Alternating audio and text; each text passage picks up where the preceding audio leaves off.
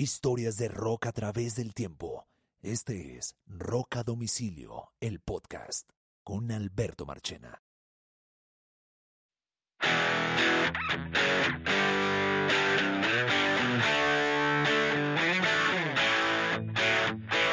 Bienvenidos a una nueva edición de Rock a Domicilio, el podcast. Mi nombre es Alberto Marchena. Les doy la bienvenida a un nuevo episodio, a una nueva historia del rock a través del tiempo. Y le doy la bienvenida a mi compañero de programa, Carlos Oñoro. Hola Carlos, ¿cómo andamos? Hola Marche, muy bien, muy bien. Aquí eh, listos para una vez más recordar este viaje musical que trae tantas cosas. Hoy estoy estrenando micrófono, tengo mi micrófono viajero, estoy fuera de mi ciudad natal, natal no, de mi ciudad de actual eh, Residencia. y estoy en Bogotá y estoy desde aquí transmitiendo o, o- o generando este podcast hoy, que está interesante y que entre otras cosas eh, es un grupo que nos gusta a ambos y, y específicamente es un álbum que nos gusta tanto a Carlos como a mí eh, y que le queremos rendir un homenaje porque sin lugar a dudas no es de esas bandas, de esas grandes bandas de la historia del rock, no es de esos álbumes eh, de la lista de los 500 mejores álbumes de la revista Rolling Stone, ni mucho menos. Pero digamos que es un álbum que marcó un momento muy importante dentro de la historia del rock y sobre todo del heavy metal. Y específicamente es un álbum de una banda que nos gusta en especial a, a los dos aquí en el programa y que le queremos dedicar este programa. Y se refiere al aniversario del el álbum de um, Quiet Riot llamado Metal Health. Así es. Pues Marche, eh, ¿qué, qué decir del Metal Health? Yo Espérate un recuerdo... segundito y Perdón. abrimos con un poquito de Metal Health.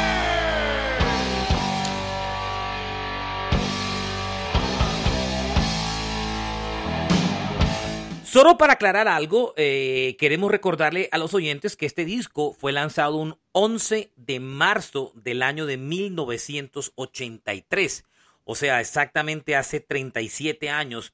Y es aniversario porque una semana como hoy, en el momento que estamos generando este podcast, se están cumpliendo eh, exactamente los 37 años que este álbum llegó al número uno de las ventas de la revista Billboard de la lista de los 200 álbumes. ¿Por qué es importante esto? Y es porque nunca antes en la historia ningún grupo de heavy metal o considerado de heavy metal había llegado al número uno de la lista de los 200 álbumes de Billboard. Y el primer álbum que lo logró fue Metal Health de Quiet Riot.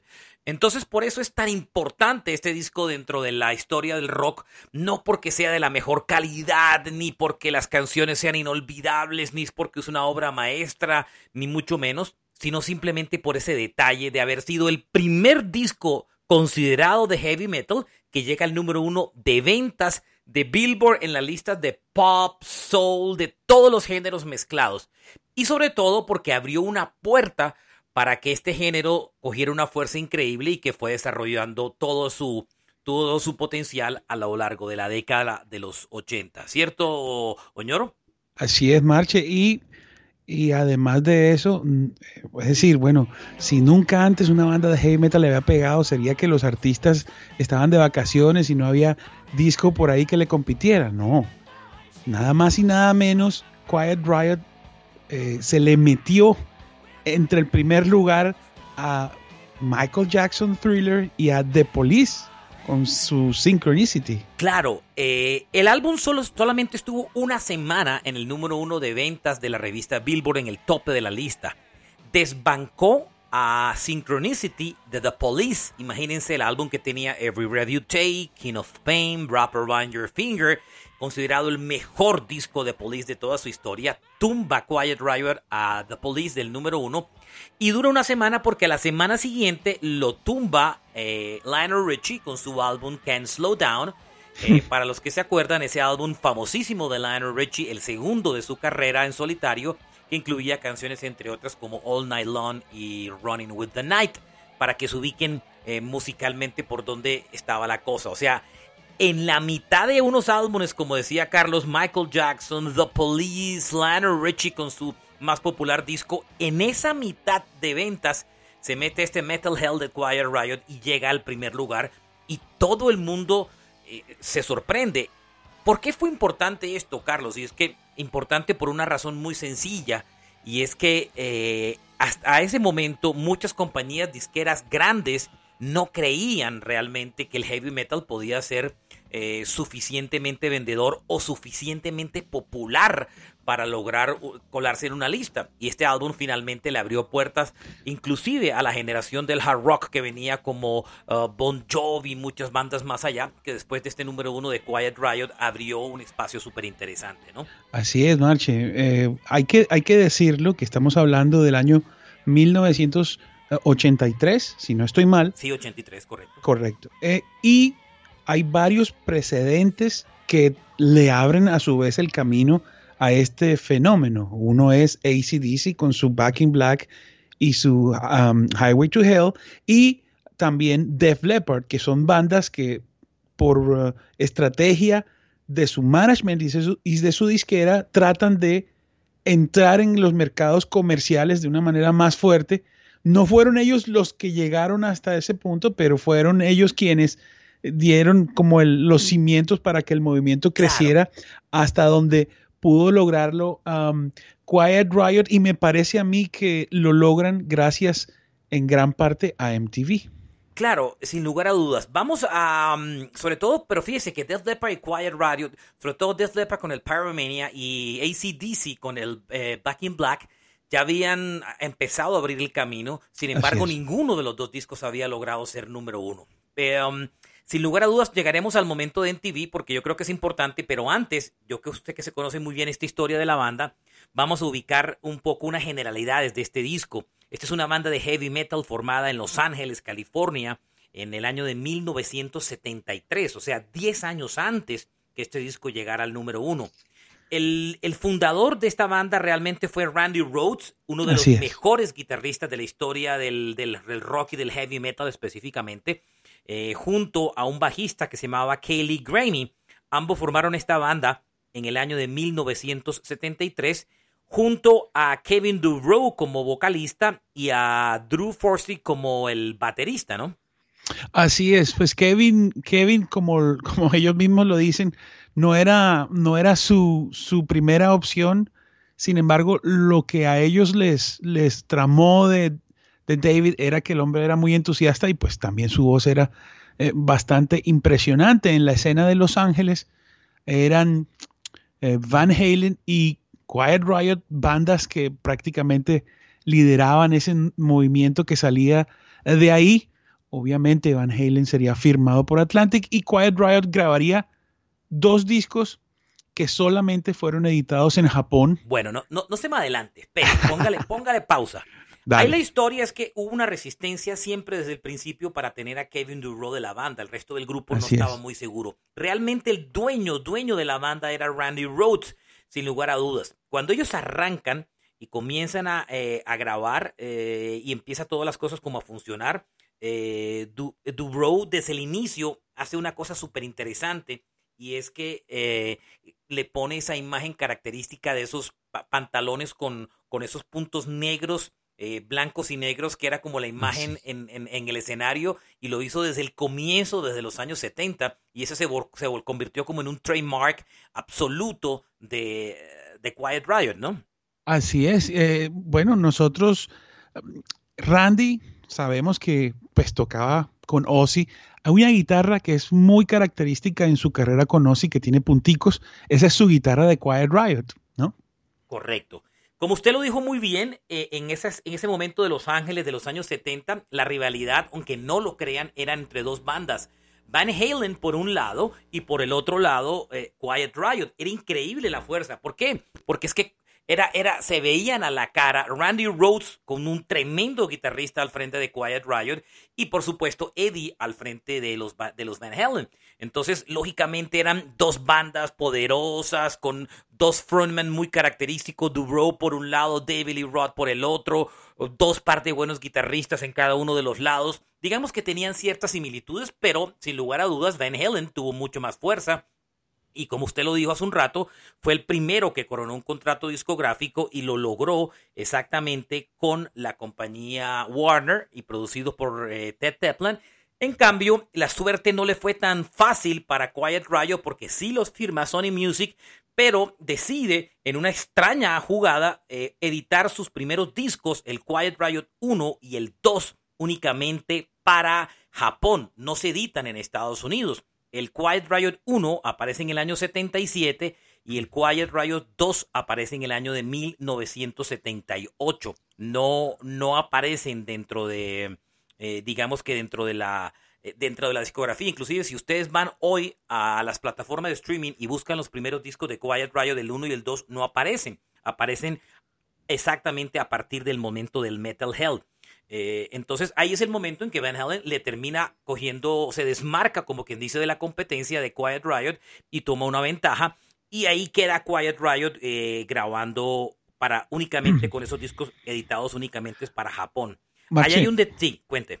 Tal vez, pues eso, creo que hay que decirlo. Ah, eh, tal vez eran rivales porque eran muy buenas bandas y tenían ambas grandes músicos y cantantes, pero pero está claro que, que Van Halen musicalmente, pues por lo menos en lo que mostró, fue superior pues desde el 80, del 78, eh, pero tal vez lo que sucedía era que ambas eran bandas que tenían que tocar covers y ahí es donde estaba la, pues inicialmente en su carrera el atractivo era ese, que eran bandas que se, que se ganaban a la gente con los covers. Claro, mire, un detalle en cuanto a la formación, porque la gente si, ustedes recuerdan el Metal Hell, la formación clásica del, Metal Hell es Kevin Dubrow como vocalista, Carlos Cavazo como guitarrista, Rudy Sarso como bajista y Frankie Vanelli como el baterista. Entonces ustedes se preguntan cómo llegamos a esa formación, en qué momento Randy Rhoads dejó el grupo. Ubiquémonos en el año de 1978. Ya para el 78 ocurre el primer cambio y es la entrada de Rudy Sarso al grupo. La razón es muy sencilla, es porque votaron al bajista del, grupo, Kelly Grammy, porque se peleó con Cave Rowe, inclusive intentó asesinarlo. Esa historia es muy buena, ¿cierto? El tipo se toma unos tragos en un bar, se enloquece, echa unos tiros al aire, se monta en un carro y se va a matar a Kevin Dubrow, pero en el camino creo que se estrella o lo detiene la policía, ¿no?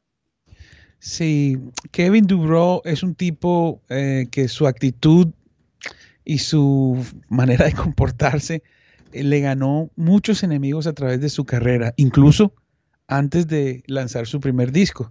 Y, logra pues que, que, eh, este, este músico de la banda, el fundador, prácticamente pues se vaya y afortunadamente no, no pasó nada, Marche. Correcto. No pasó nada, lo sacan y meten a Rudy Sarso, inclusive en la portada de la edición japonesa del Quiet Riot 2 no aparece, eh, no aparece eh, Grammy, que es el que realmente graba todo el bajo. En la foto aparece Rudy Sarso, eh, pero Rudy no realmente no toca en ese disco. Rudy toca es a partir del álbum de Metal Hell. Inclusive Grammy aparece todavía en alguna canción que otra del Metal Hell. Creo que en un par de canciones del Metal Hell aparece. Y Rudy sí, digamos que figura en la foto, pero realmente no toca, no toca en ese disco.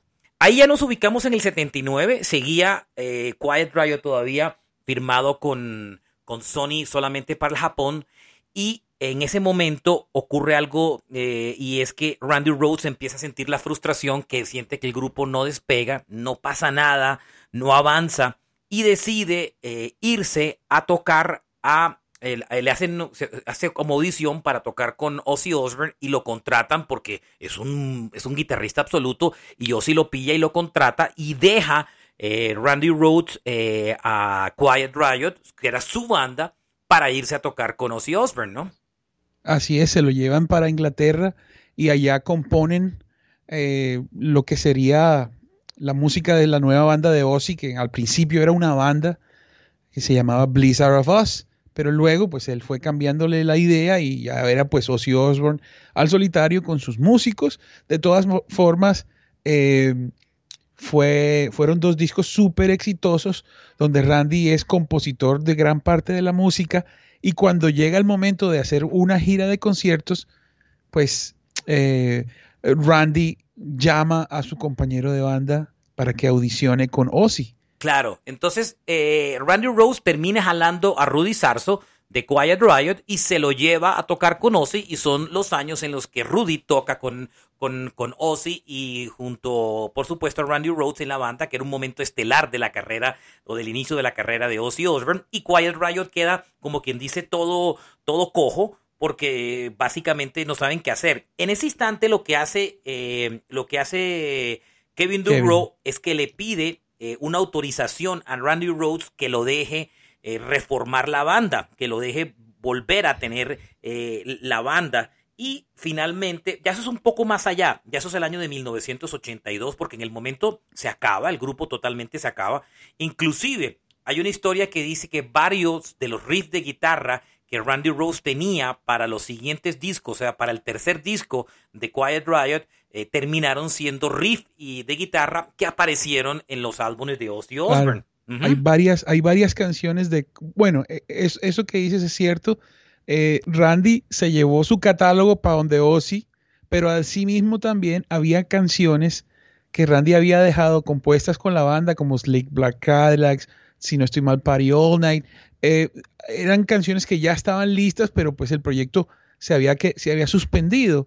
Kevin siguió eh, al solitario primero en una banda que se llamaba Dubro y, y ahí es donde Marche emerge un personaje, eh, un personaje que tal vez es el que, el que le da como, como la, digo yo, la clave a la historia de por qué sucedió lo que sucedió. ¿Tú te has puesto a pensar, Marche, que, que ese disco fue tan exitoso pero, pero Quiet Riot pasaba algo raro, que es como que, como que no hubo una continuidad, algo pasó, ¿no?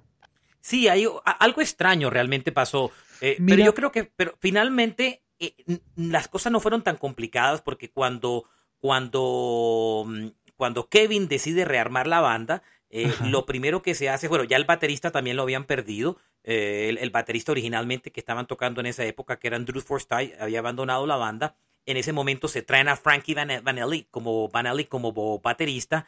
Se traen amigo de Rudy. Que era amigo de Rudy. Se traen a Carlos Cavazo, que termina siendo el guitarrista. O sea, reemplazar a Randy Rose era complicado, pero encuentran a Carlos Cavazo. Y, eh, el, y se traen como a Chuck Wright como el bajista para tocar. Y es el que realmente arman. Y así con esa formación es como realmente arman eh, la, nueva, el nuevo Quiet Riot. Para poder hacer eso, por supuesto, Randy, eh, Kevin Dubrow llamó a, como lo conté hace un rato, a Randy Rose y le dijo, oiga, me da permiso, le da permiso para que finalmente toque en la banda. Entonces, finalmente, con el beneplácito de Randy Rhodes, eh, ya empiezan a trabajar en un nuevo disco con Chuck Wright como bajista, ¿no, ñoro? Sí, Mache, ahí, como te decía, hay parte de la historia de Quiet Riot, tal vez es una historia que no es muy conocida, es tal vez lo que define todo el fenómeno. Hay una persona, un productor polaco, que se llama Spencer Proffer. Spencer Proffer es un inmigrante de así muy el estilo Van Halen, muy pobre, el hombre eh, esforzándose, eh, va a la universidad, estudia música, después es abogado y se mete en el mundo de la música y lo descubre Clive Davis.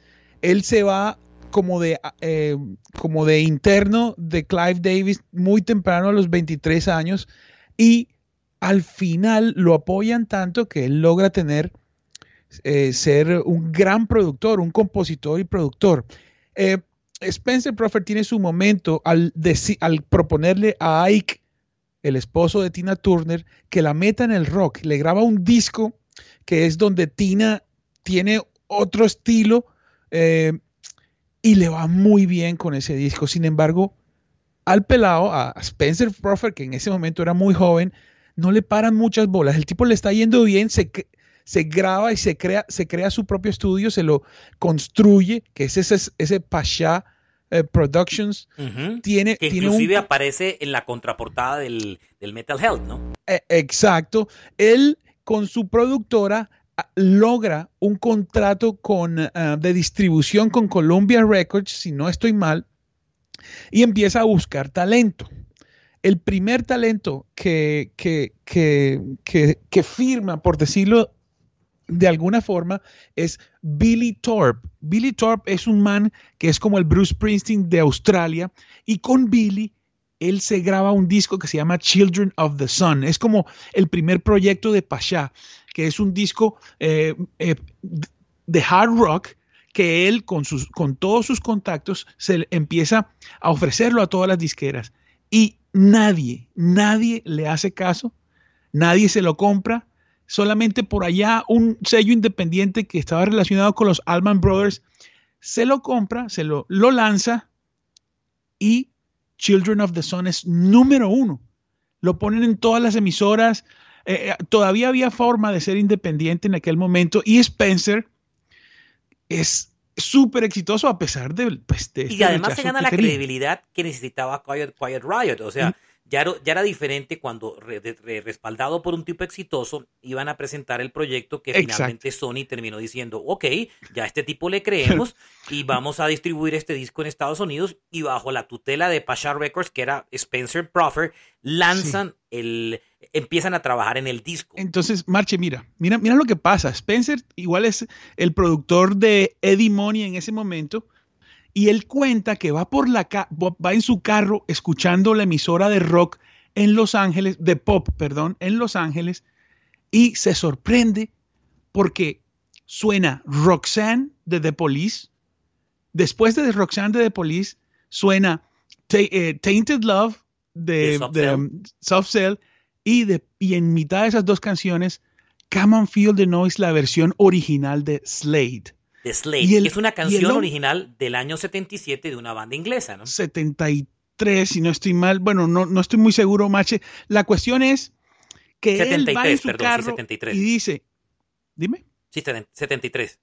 Eso, y dice, y en su mente dice, si yo consigo una banda americana que cante, que grabe esta canción, ahora sí me van a hacer caso las disqueras. Él en su cabeza eh, se creó el plan de coger esa canción de Slade y ponérsela a cantar a alguien en los Estados Unidos. Entonces empezó a buscar, empezó a buscar y le dijeron, mira, en tal parte hay una banda que se va a presentar, se llama Dubro, ve, míralos. El man llega al sitio y dice que habían nada más 20 personas. El man estuvo ahí sentado en el concierto, los escuchó todos, les, le gustó mucho la música porque decía que todo era, era música para animar a la gente, donde la gente podía cantar y tal. Entonces se le presenta a Kevin Dubrow y Kevin Dubrow conocía toda su historia. Eh, ¿Tú no tienes un estudio? Sí, yo tengo un estudio. ¿Tú eres el de Tina Turner? Sí. Entonces le dice el man, mira, te tengo la siguiente propuesta. Si tú me grabas esta canción, yo te grabo a ti lo que tú quieras y vamos por mitades. Así fue, le, ha le ha propuesto ese negocio, graban cuatro canciones y se va a CBS. CBS le dice, loco, tenemos un contrato contigo, pero ni por el berraco vamos a sacar ese disco. ¿Quieres que te paguemos el disco para grabarlo? Toma, 70 mil dólares, pero por favor no lo saques. Así le dicen al man. El man se va como diciendo, otra vez me están rechazando y empieza a ofrecer el disco. Bueno, ¿qué le tocó hacer al man? Otra vez la misma del anterior disco, mostrarlo, nada, nada. Marche y apareció una persona de la que, la de la que hemos hablado aquí muchas veces y que fue quien le dio el sí y es John Callender. John Callender le dice al man, mire, yo no, yo no lo hago para Atlantic, pero venga, le presento a fulano y a fulano de CBS. Entonces, en ese momento, si no estoy mal, era Michael Jackson, eh, Cindy Lauper, y los manes aceptaron sacar el disco, pero con una pequeña condición, nada más 5 mil copias. Y él decía 5 mil copias y se vendían 500 mil semanales de los otros artistas. El man ha cogido Marchena compró 10 mil discos a un dólar de su propio bolsillo e hipotecó su casa, repartió los discos, fue donde sus amigos que le pusieron su proyecto y así fue como empezó a sonar Metal Health. La historia, además, porque antes de eso hay un detalle adicional, que es de esa, historia impresionante, y hay un detalle adicional que es súper import, que es súper importante y que vale la pena contar. Y es eh, precisamente cómo fue que Rudy eh, Sarso, Llega. que ya había dejado la banda, vuelve a regresar al grupo porque recuerden que estaba tocando con, con Ozzy. Osbourne, con Ozzy Osbourne en ese momento. La historia es muy sencilla. Después de la muerte de Randy Rhodes, Randy Rhodes sufre el accidente Mm. en el año 80 y... ¿Qué es esto? 83, Tal vez uno al final. 82. 82 al comienzo, en enero. Sí, en febrero. 82, en marzo, si no me equivoco, es el accidente donde muere Randy Rhodes. Y en medio de toda esa historia, eh, Rudy Sarso se empezó a sentir solo, no superaba como el trauma de su amigo, se sentía solo en la banda, su, su, su gran amigo ya no estaba con él. Y en ese momento, cuando los, eh, cuando los Quiet Riot reformados estaban trabajando, deciden grabar una canción tributo a Randy Rhodes que se llama, eh, que se, que, se llama Thunderbird. Esta canción, eh, curiosamente, termina en el álbum de Metal Hell y era una canción que realmente la había escrito el propio Randy Rhodes. La única diferencia realmente en Thunderbird eh, es que eh, Kevin Dubrow le agrega un coro al final de la canción y la es. modifica. Oigamos un poquitico de Thunderbird.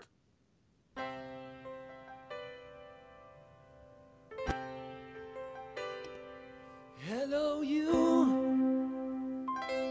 Yes, it's me. Come back. You're flying free. You think you found everything. Esa es la canción que cierra el álbum de Metal Hell y que curiosamente es una balada rock que todavía no habían empezado a penetrar el mercado de Estados Unidos. Recuerden que todavía no había aparecido. Sin embargo, esta canción fue como el aperitivo a ese género, ¿no?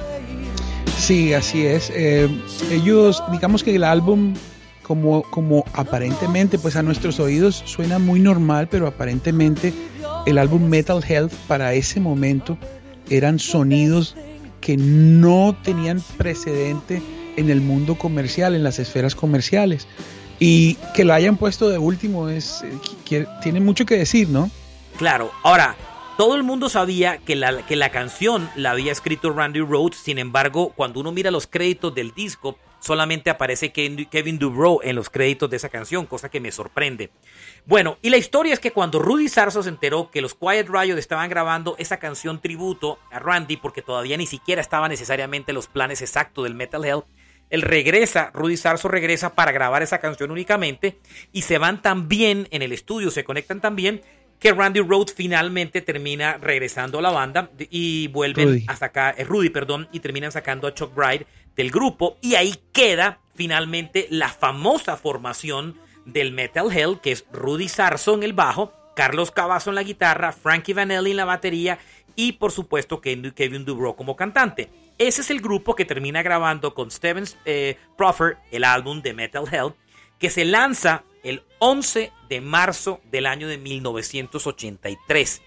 Ahora, es el, sin lugar a dudas, el punto de inflexión de absoluto fue Come On Feel the Noise, que ya como usted Así lo contó, era la estrategia que Spencer Proffer tenía desde el inicio.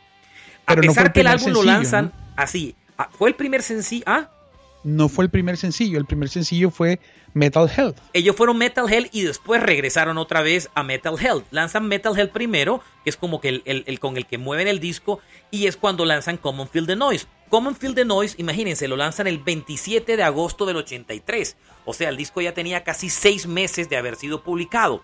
La clave, además de Common Field the Noise, de, eh, que era una tremenda canción de Slade, muy famosa. La, la ventaja era que era una canción muy famosa en Europa y sobre todo en el Reino Unido, pero no tan conocida en Estados Unidos, salvo por la comunidad del rock. Entonces, lo que terminan haciendo es que lanzan esta canción como sencillo y cuentan con la suerte de hacer un muy buen video. El video de Common Field the Noise es espectacular, la careta de toda la historia del personaje que crean ahí.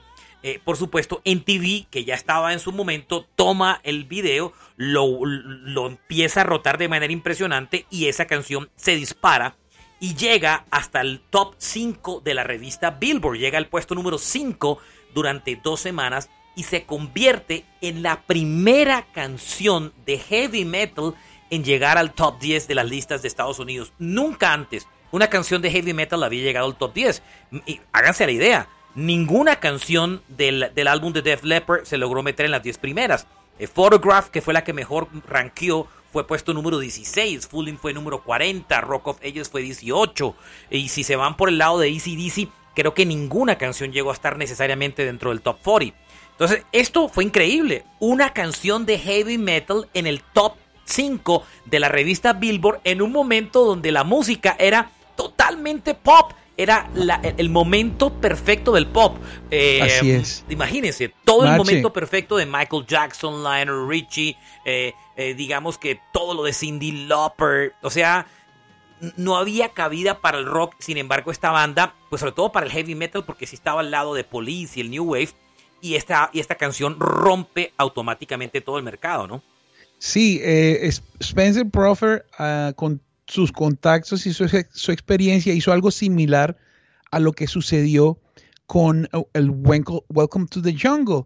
El hombre eh, tiene una llave en, MTV y le entrega el video, de hecho, se lo, se lo piden porque la estrategia del hombre es primero hacer sonar la canción, primero hacer sonar Quiet Riot en las emisoras que ya lo habían sonado a su otro artista, y entonces le piden el video, le prometen programación a las 3 de la mañana y revienta los teléfonos.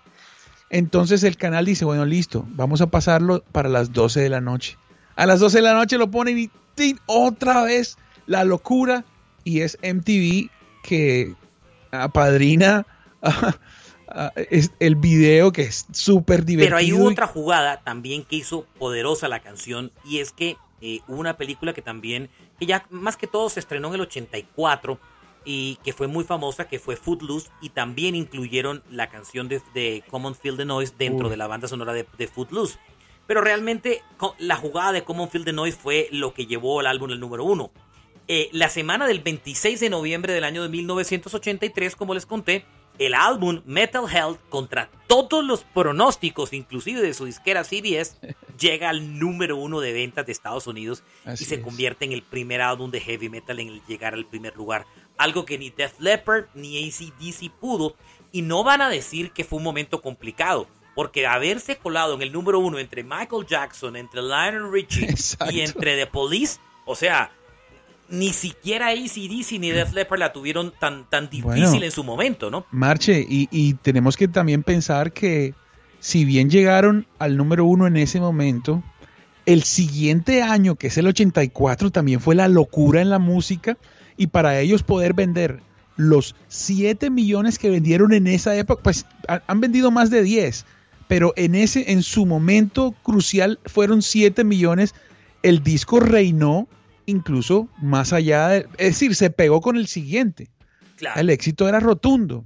Por supuesto. Adicionalmente a eso, eh, el siguiente single, como ahora, para el siguiente single, el tercero, lo que hicieron fue que retomaron eh, Metal Health. La canción, digamos que no fue tan exitosa, por supuesto, como, como si lo fue Common Field the Noise, pero Metal Health logró ubicarse en el puesto número 31 de la lista de Billboard, o digamos un poquito para hacer una canción tan fuerte, ¿no? Metal Hell era muy fuerte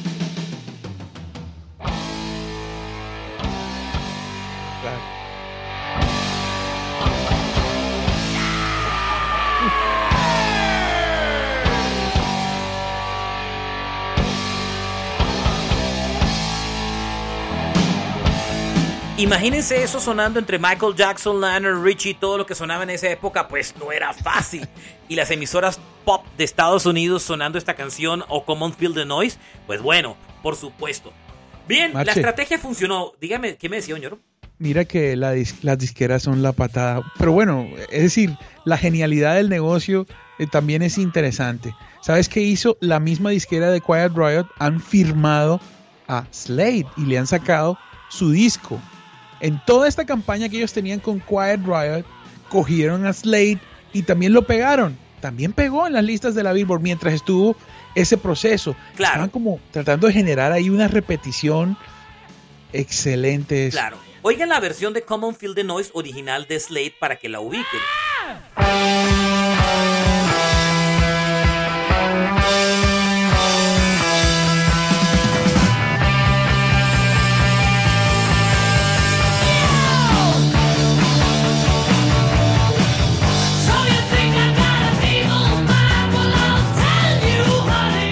Jugada de Slade es clásica porque cuando se pega esta canción, mucha gente empieza a, a buscar a, a Slade.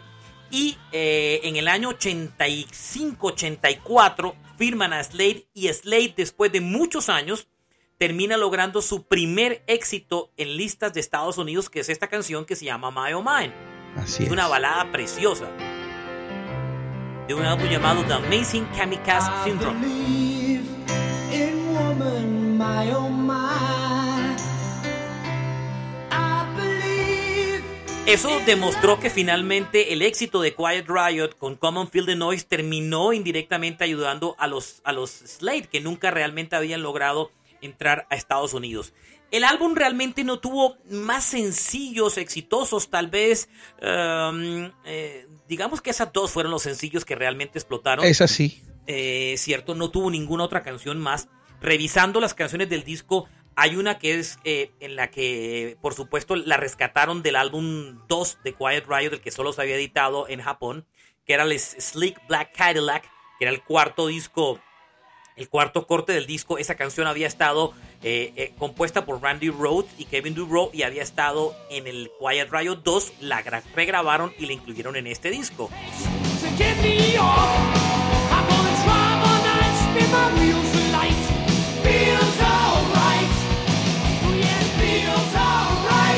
Casi todos los créditos de composición son de Kevin DuRow, es el compositor de la mayoría de las canciones. Eh, también Carlos Cavazo contribuye en algunas canciones, inclusive Cavazo creo que eh, compone él solo una canción que se, llama Don't Wanna Let You Go, que es el corte 3 del disco. Que está es- buena. Que es buena, que es compuesta por Cavazo.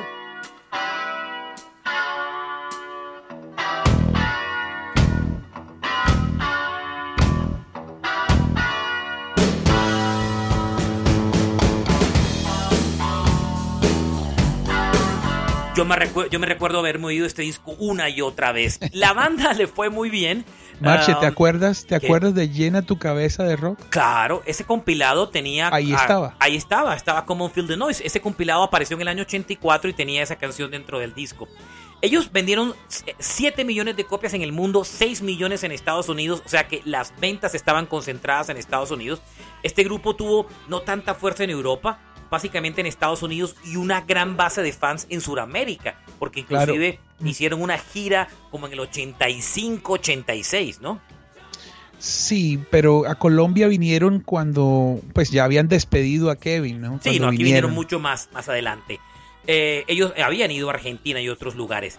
El álbum finalmente termina, le termina yendo bastante bien, como lo habíamos contado. Eh, El sencillo, solo el sencillo vendió un millón de copias, Marche. correcto. Eh, les cuento que ellos salieron de gira, abrían la gira para CC Top, la gira del Eliminator para CC Top, abrieron esa gira. CC Top, esta banda de Texas, estaba en su mejor momento. Eliminator era su gran álbum, el álbum de Lex y de Sharp Dressed Man. Y escogen a Quiet Riot para abrir esa gira. Raro, porque no es porque CC Top no es una banda que se parezca musicalmente, aunque sean rock, no se parece para nada a Quiet Riot. Quiet Riot es una banda de heavy metal, de hard rock, de hair rock, pero no se parece en nada a CC Top, que es una banda de rock sureños con una fuerte influencia de blues. Sin embargo, les abrió un público interesante porque CC Top sí era muy respetado en Estados Unidos y ese álbum era un hitazo. Y adicionalmente también abrieron eh, gira para Black Sabbath, que esa sí fue la clave, Oñoro, porque abrieron para el Born Again de Black Sabbath, ¿no? Claro, imagínate. Eh, Sin embargo, pues Black Sabbath siempre muy más oscuro, ¿no? Ellos eran como más divertidos, pero claro que pegaba súper bien. Bueno, pero la historia de, de esta banda casi como quien dice que muere ahí. Eh, el siguiente disco del grupo, bueno, antes de decir una cosa, Rolling Stone hizo un listado donde ubicó este álbum dentro de los álbumes de glam rock o de hair rock o de hard rock o como les quieran decir este género, es el quinto más importante dentro de una lista de 50, que es importante porque háganse una idea que ahí están todos los Bon Jovis y todos los Guns N' Roses y toda esta historia.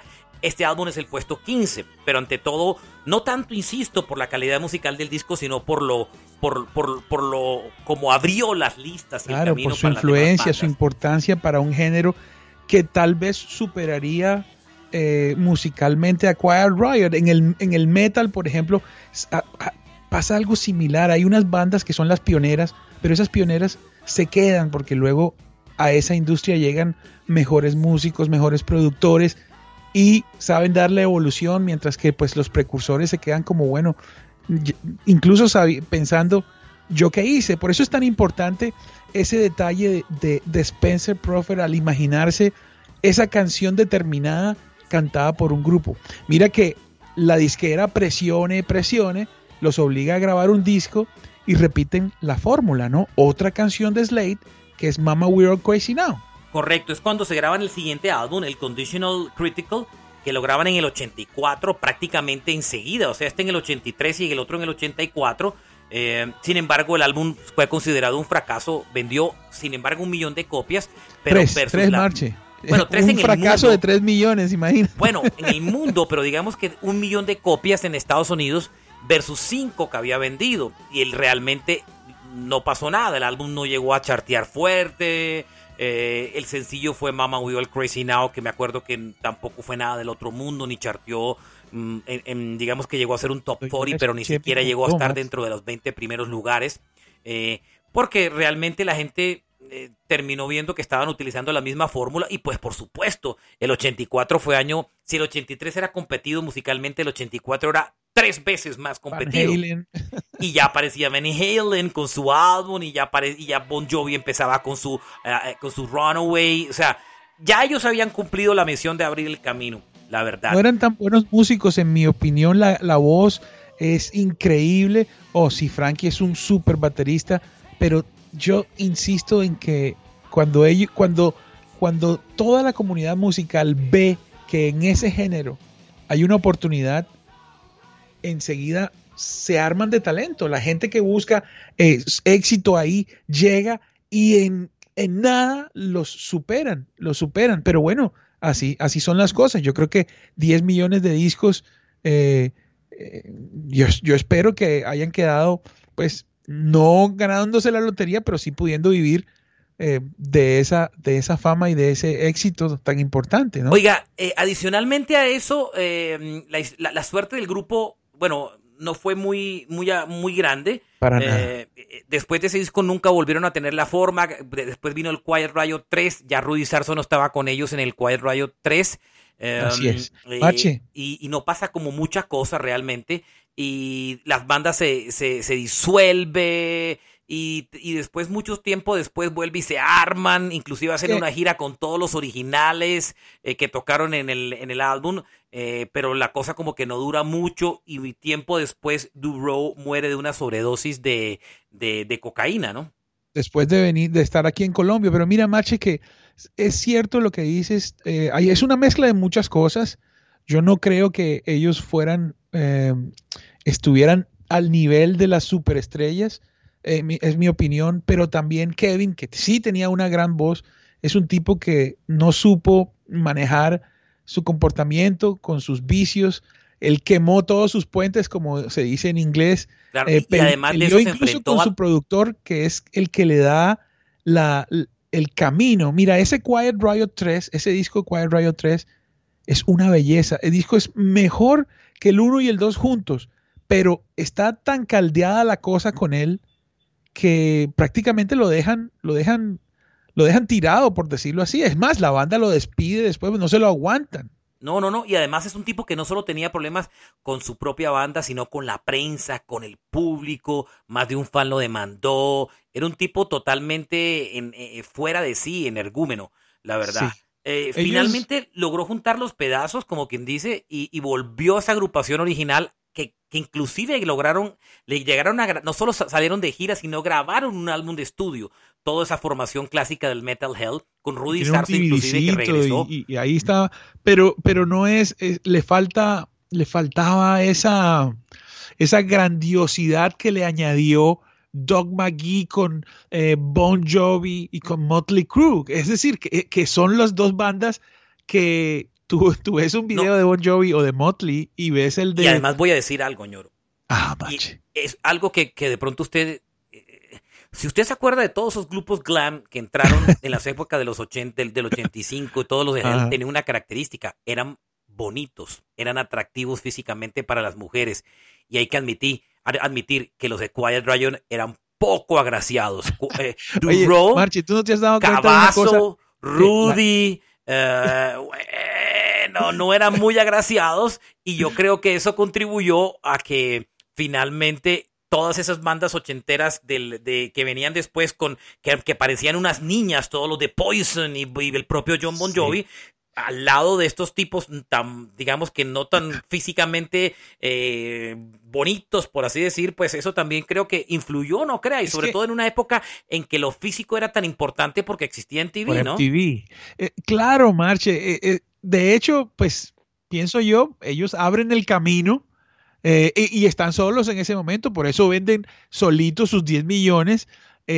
pero claro, obviamente, apenas está la oportunidad, gente muy dura, gente muy bella, corrió a buscar la parte del botín que les correspondía de esa. Y, y sí, es verdad, Kevin Durant, yo recuerdo, es el único ser humano que a través de los años le creció más largo el pelo, a pesar de que era calvo. Sí, era una- muy chistoso y además el pelo, el pelo le quería, tenía, era un calvo con mulet, o sea, con, con Ey. ¿cómo se llama eso allá atrás? Pues, pero, pero sí, así en Estados Unidos se conoce como mulet. En fin, yo creo que esa parte física, aunque, aunque sea tonto lo que estemos contando, eh, sí creo que influyó mucho en la historia de, lo, del, de, de la, de la competencia que tuvo Quiet Riot. Marche, mira que, mira que todos esos artistas que estamos mencionando, Motley Crue, Bon Jovi, eran artistas que cuando los firmaron ya llenaban sitios, ya eran conocidos. Y escu- escuchar la otra historia, la de Spencer diciendo, fui al bar, había nada más 20 gatos, ¿sabes? Era, fue como un proyecto construido, súper bien construido, había una oportunidad, pero tal vez no había lo suficiente para, para explotarla por miles de años. Obvio, pues como todo en el mundo, hay artistas de una sola canción. Ellos tuvieron, grabaron varios álbumes. Tampoco es que eh, eh, eh, tampoco es que se, hay que haya que demeritarlos, pero sí es claro que fueron, pues sí, fueron superados. Claro. Y, y- y ellos también, pues la, la muerte de Randy, eh, los problemas de, de- de Kevin. Yo tuve la oportunidad de traerlos a Colombia con ah, yo Kevin no y sabía que Frankie. usted los había traído. Sí, Marche, yo los traje como dos meses antes de que se muriera Kevin. Ok. Estuvo, yo los traje, los traje con, eh, era Quiet Riot con Barón Rojo Ok. fue el concierto. Y ahí estaba, ahí estaba Kevin, uf, qué, qué voz increíble, y Frankie eh, rompiendo la batería, nosotros todos asustados que se acabara el concierto porque se romp- rompiera más de tres redoblantes al tiempo, no había más redoblantes que, que íbamos a hacer. Pero, uff, qué, qué berraqueras, muy bien, muy chévere. Esa Eh, formación que usted trajo tenía a Kevin Duroy y Frankie Vanelli. Eran los y a de... Chuck Wright. y Chuck Wright, correcto, que fue el es que... que Chuck Wright, eh. Chuck Wright es como, él estuvo como entre el 80 y el 81, no grabó con, eh, con el álbum, pero No, siempre eh, estuvo. hay dos canciones del Metal Health donde Chuck Wright eh, sí participa. Hay Tal dos canciones donde, compone. eh, tal vez, tal vez que las son el. Metal Health y Don't Wanna Let Go. Chuck Wright participa dentro del disco, toca el bajo incluso. Ok. Eh, el Chuck Wright llega a, a Quiet después en el Quiet Riot 3, que me parece. Claro, porque Rudy Sarso se va de la banda y se va a tocar con Whitesnake. ¿Tú sabes por qué? por- ¿Cómo es esa, conexión en el segundo disco de Quiet Riot? El telonero de Quiet Riot es Whitesnake antes de su gran explosión. Correcto. Y ahí termina yéndose para Whitesnake y, y ha- hace la gira del del del, que del, Del del Whitesnake, 87. del el famoso disco de la banda. Eh, Sí. O sea que Rudy Sarso es como un buen fue un buen amuleto para para muchas bandas, la verdad. Rudy Sarso ha estado marche en eh, un pedazo grande de la historia del rock ahí siempre. En el mejor álbum de Ozzy, en el mejor álbum de Quiet Riot y en el mejor álbum de Whitesnake. En Siempre ha Whitesnake estado duró muchos ubicado. años, ¿no? Eh, ¿Ah? Duró como cinco o seis años en Whitesnake, después se fue con Dio. Claro, estuvo con sea, Dio, claro. El día, oye, Marche, a, a Rudy hay que entrevistarlo un día de estos. Tenemos pendiente una entrevista con Rudy, por cierto, que tiene un muy buen podcast y que se los recomendamos. Bueno, eh, la historia pues, de Quiet Riot, hoy en día todavía el grupo sigue activo. Este año murió en agosto Frank, Frankie Vanelli, que eh, le habían diagnosticado 15 meses antes un cáncer de páncreas, un cáncer muy complicado. Frankie murió este año. eh, después de una, una, una, una lucha muy fuerte donde inclusive de vez en cuando tocaba con la banda cuando podía. Y la esposa de Frankie y el propio Frankie, le, que era ya el único miembro, ni siquiera fundador, sino sobreviviente de la Así época es. de oro del Metal Hell, les autorizó a los Quiet Riot de ahora seguir con el grupo, a pesar que ya no esté ninguno de, ni de los fundadores ni de los que tocaron en el álbum de Metal Hell. O sea que Eso- todavía siguen, siguen tocando. Le Eso es increíble, ¿no, Marche? Pero Claro. así, así como tal vez no sea tan relevante esa continuidad de Quiet Riot sin, sin sus originales, seguramente muy pronto veremos eso mismo en Kiss, incluso con ellos con vida. Total, eso es lo que se rumora. Bueno, nos vamos. Espero hayan disfrutado este episodio dedicado al Metal Hell de Quiet Riot. La recomendación, como siempre, es escuchar el disco porque es un disco muy importante para el heavy metal. Es un disco que yo le tengo absoluto y demasiado cariño. Eh, y, lo, y, y lo volví a recomprar hace algún tiempito en, en- en vinilo. Gracias por escuchar ese podcast, se llama Rock a Domicilio. Ustedes nos pueden seguir en nuestras redes a través de Rock a Domicilio Podcast todo pegado en Instagram y en Facebook. También en nuestro canal de YouTube, Rock a Domicilio Podcast. Y también adicionalmente, lo más importante es que nos sigan o se suscriban en la plataforma donde ustedes escuchen este podcast. Y por supuesto, si el podcast les gusta, recomiéndelo por favor a un amigo. Carlos Soñoro, Alberto Marchena, gracias por acompañarnos en este episodio especial. eh, Peace and Love. Chao, Carlitos. Chao, Marche, un saludo y un abrazo a todos.